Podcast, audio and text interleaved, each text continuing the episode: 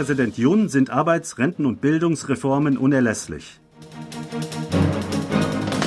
Nordkorea meldet erfolgreichen Test eines Hochschub-Feststoffantriebs. Buddhistische Gedenkveranstaltungen zum 49. Tag nach Itaewon-Tragödie.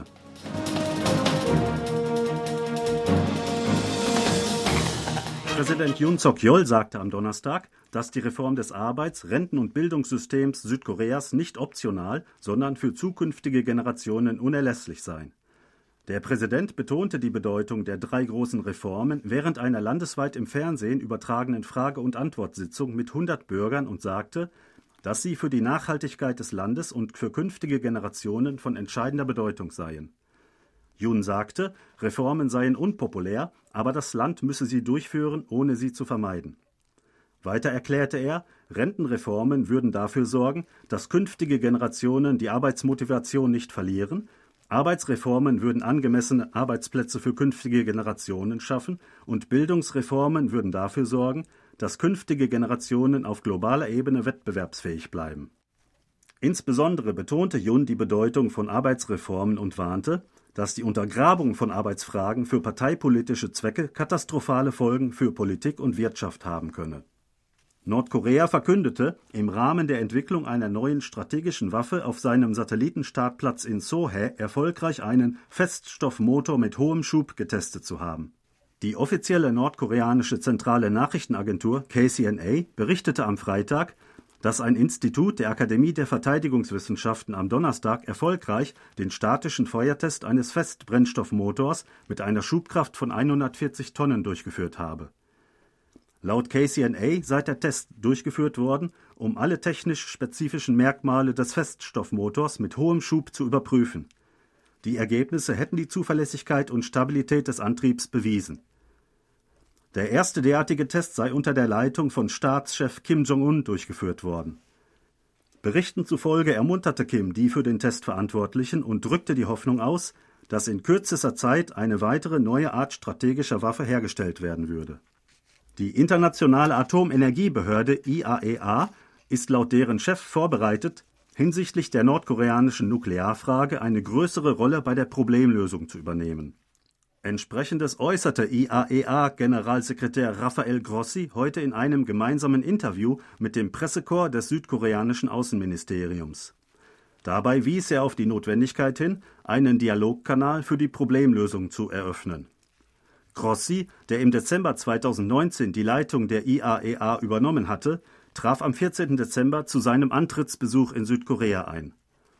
Grossi kam mit Präsident Yoon Suk-yeol, Außenminister Park Jin und Wissenschaftsminister Lee Jong-ho zusammen und sprach mit ihnen über die Möglichkeit eines Atomtests in Nordkorea. Er informierte sich zudem über Südkoreas Position zur Entsorgung des radioaktiv verseuchten Wassers aus dem japanischen Atomkraftwerk Fukushima. Hinsichtlich der von ihm erwähnten besorgniserregenden Informationen über die Möglichkeit eines Atomtests in Nordkorea sagte Grossi, es zeige sich, dass Nordkorea in Beziehung auf die Anreicherung und Abtrennung von Nuklearmaterial kontinuierlich sehr intensive Bemühungen unternehme. Die Möglichkeit eines Einsatzes von Atomwaffen durch Russland im Krieg gegen die Ukraine wollte Grossi ausschließen. Die russische Regierung habe selbst gesagt, dass keine solche Möglichkeit bestehe. Er habe kontinuierlich gesagt, dass keine Nuklearwaffen verwendet werden dürften, hieß es. Zum 49. Tag nach dem tödlichen Massengedränge im Solarviertel Itaewon finden heute Gedenkveranstaltungen statt, um für die Ruhe der Seelen der Todesopfer zu beten und die Hinterbliebenen zu trösten. Im Buddhismus wird am 49. Tag nach dem Tod einer Person ein Ritual abgehalten. Der Joge-Orden des koreanischen Buddhismus eröffnete am Freitagvormittag eine Gedenkfeier für die Opfer der Tragödie am 29. Oktober.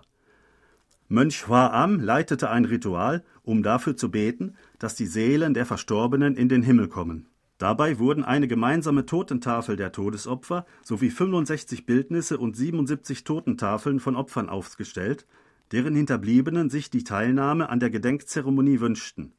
Etwa 150 Hinterbliebene waren anwesend. Um 18 Uhr ist eine Gedenkfeier auf der Straße vor dem U-Bahnhof Itaewon in der Nähe der Unglücksstelle geplant. Der Internationale Währungsfonds IWF hat vor der Möglichkeit eines kräftigen Rückgangs der Immobilienpreise in Südkorea gewarnt.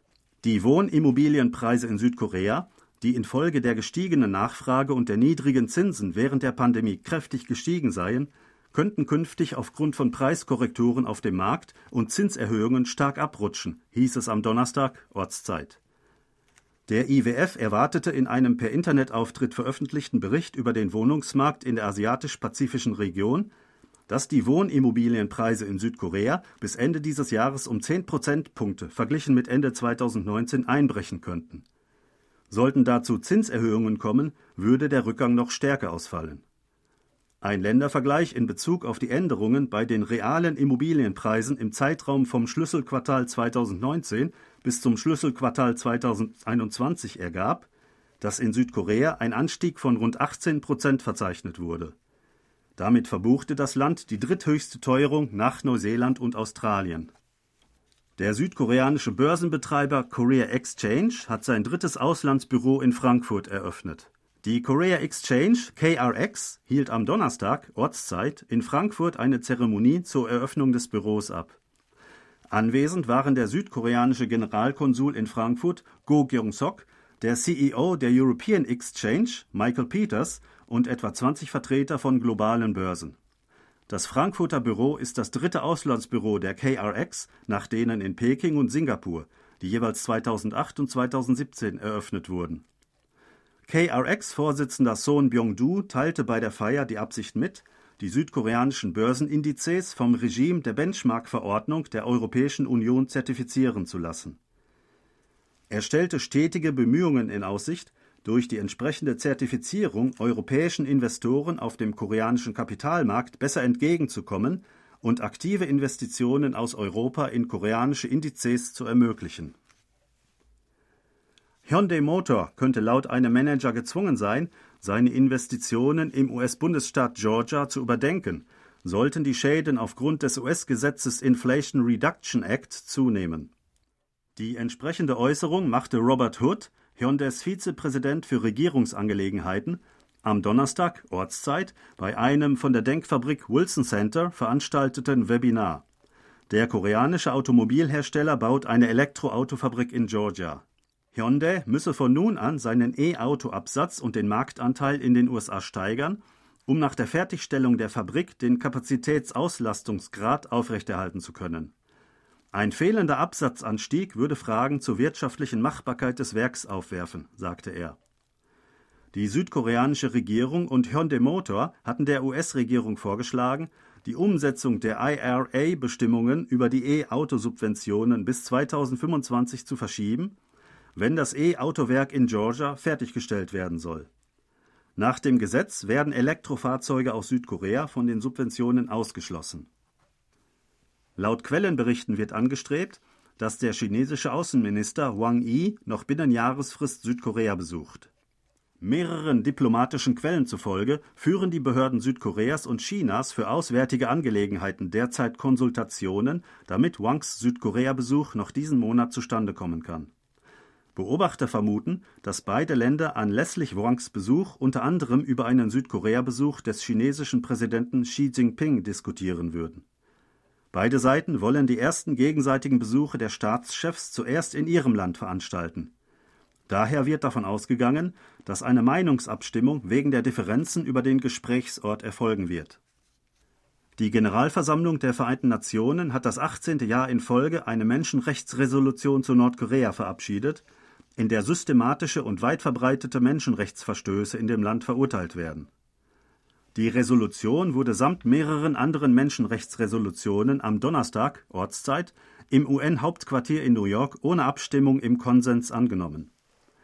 Damit passierte seit 2005 jedes Jahr eine Menschenrechtsresolution zu Nordkorea die UN-Vollversammlung. Die diesjährige Resolution wurde von den Mitgliedern der Europäischen Union initiiert. Südkorea trat erstmals nach vier Jahren wieder als Co-Sponsor auf. Anlässlich des zehnten Jubiläums der K-Pop-Band BTS im Jahr 2023 sind Gedenkmedaillen herausgegeben worden. Die südkoreanische Prägeanstalt Komsko gab am Freitag Medaillen im In- und Ausland heraus. Auf der Vorderseite sind die englischen Bezeichnungen der Band BTS sowie die Namen der Mitglieder im englischen Alphabet eingeprägt. An der Seite sind das Debütjahr 2013 und das Jubiläumsjahr 2023 zu sehen.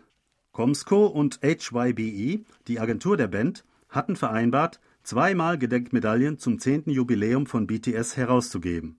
In der ersten Runde erscheinen drei Medaillen aus Gold und eine Medaille aus Silber.